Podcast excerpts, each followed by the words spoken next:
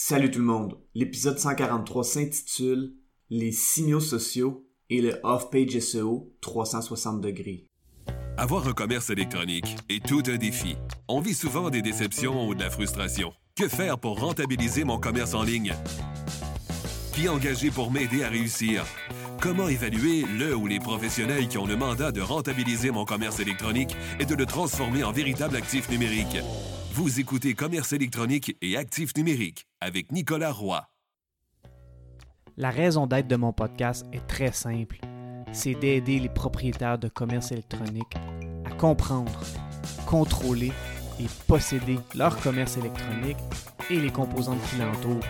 Parce que je crois sincèrement que c'est la meilleure manière de rentabiliser à court terme et de se bâtir des actifs numériques qui prennent de la valeur à long terme.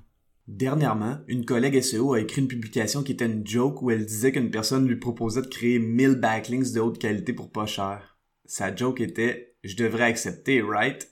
Et la réponse est évidemment non. Et plusieurs personnes, dont moi-même, avons commenté sa publication. Dans cet épisode, je vais revenir sur cette drôle de proposition pour mettre en perspective certains points de vue en SEO, notamment par rapport aux backlinks et aux signaux sociaux en général.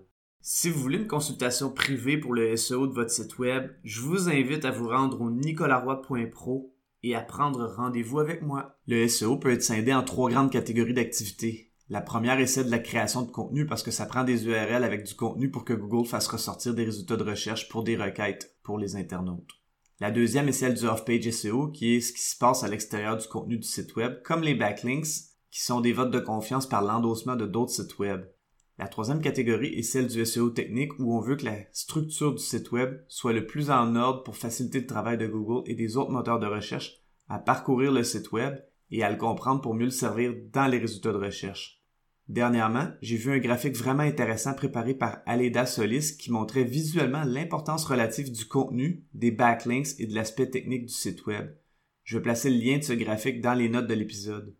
Ce graphique illustre que plus un site web est petit, plus l'importance de la création de contenu et des backlinks vont avoir une incidence positive sur le SEO. Par contre, plus le site web grossit en termes de quantité de pages, comme un site web institutionnel par exemple, plus le SEO technique devient important. La raison pour laquelle je parle de ce graphique est pour mettre en perspective l'interaction de ces trois sphères d'activité en SEO, entre autres par rapport aux backlinks et aux signaux sociaux. La personne qui a un petit site web soit un site web de moins de 100 pages et qui a un peu de contenu a très souvent avantage à ce que son off-page SEO soit optimisé avec des backlinks et des signaux sociaux. Par contre, il y a différentes manières de s'y prendre et elles sont loin d'être égales. Dans l'histoire, ou plutôt la blague, où une personne contacte une autre personne pour lui proposer des milliers de liens qui sont supposément vendus comme de la qualité pour pas cher, c'est évident que ce sont des liens de mauvaise qualité. Les liens de mauvaise qualité sont des liens qui proviennent souvent de sites web douteux. Ces gens possèdent ou contrôlent des milliers de sites web qui ne servent presque juste à faire des liens. Sinon, ces gens peuvent avoir hacké des sites web et créer des backlinks. Il y a plusieurs problèmes avec ces types de liens. Le premier est qu'ils peuvent laisser des traces et des patterns que Google va détecter et Google pourrait pénaliser votre site web. Google veut des backlinks naturels.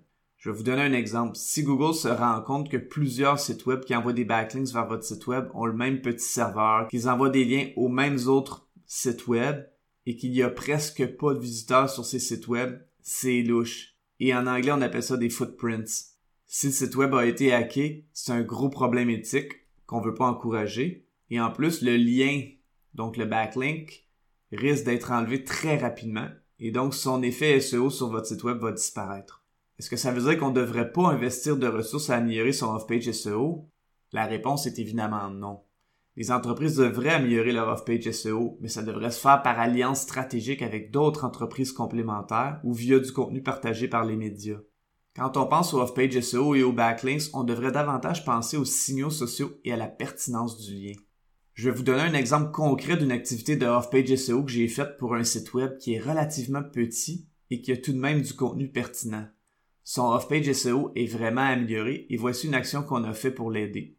Ce site web est dans le monde de l'entraînement physique. La première chose qu'on a faite est de se demander s'il y avait d'autres entreprises qui pouvaient être complémentaires à ces services. La réponse est évidente. Les sites web de physiothérapeutes, de massothérapeutes, de nutritionnistes, etc. sont très complémentaires.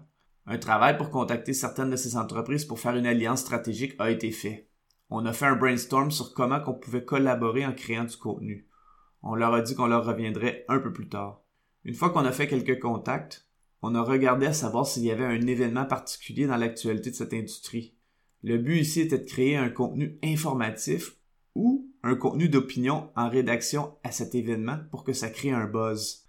Pourquoi est-ce qu'on veut créer un buzz? Parce qu'on veut que les gens aient envie de consommer le contenu et donc qu'ils aient des visiteurs qui se rendent sur le site web qui envoient un backlink vers notre site web.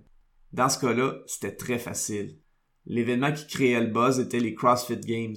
J'ai donc discuté avec mon client et un article à savoir si le fait de débuter l'entraînement physique après avoir écouté les CrossFit Games était une bonne chose pour la santé a été le sujet de l'article de blog. L'article était bien écrit, très pertinent et très d'actualité. Le site web qui héberge cet article, que ce soit celui d'un physiothérapeute ou d'un autre professionnel, va recevoir un bon nombre de visiteurs sur son site web avec un tel article si sa promotion est bien faite sur les médias sociaux. En fait, cet article pourrait même être partagé à des médias tellement que l'information est intéressante. Dans ce cas, si cet article se retrouve seulement sur le site web d'une entreprise de physiothérapie, ce site web risque de recevoir plusieurs visiteurs, plusieurs partages et plusieurs backlinks qui vont aider le SEO de ce site web, mais aussi celui de mon client parce que l'article a un backlink qui pointe vers le site web de mon client. Dans ce cas-là, c'est pas 1000 backlinks cheap qui ont été créés, mais plutôt un backlink d'un site web de physiothérapeute qui lui est endossé par plein de signaux sociaux. Ça, c'est une approche 360 degrés pour le off-page SEO qui nécessite des ressources pour avoir moins de liens, mais la qualité et la pertinence des efforts de off-page SEO sont beaucoup plus importants que la quantité. Et c'est beaucoup plus agréable de travailler de cette manière.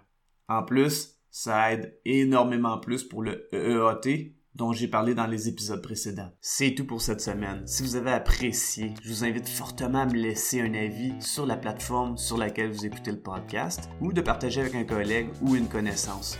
Au plaisir de se revoir prochainement.